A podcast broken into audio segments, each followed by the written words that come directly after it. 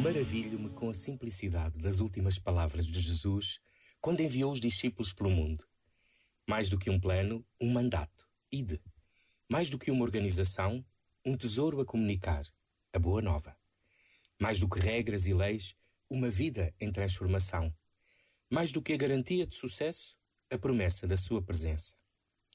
Haver um domingo chamado da Santíssima Trindade, que é hoje, parece uma contradição, como se os outros não o fossem também. Como podemos dizer no mundo que Deus enche de graça a vida se não vivemos à sua maneira? E como viver assim se não nos deixamos surpreender por Ele?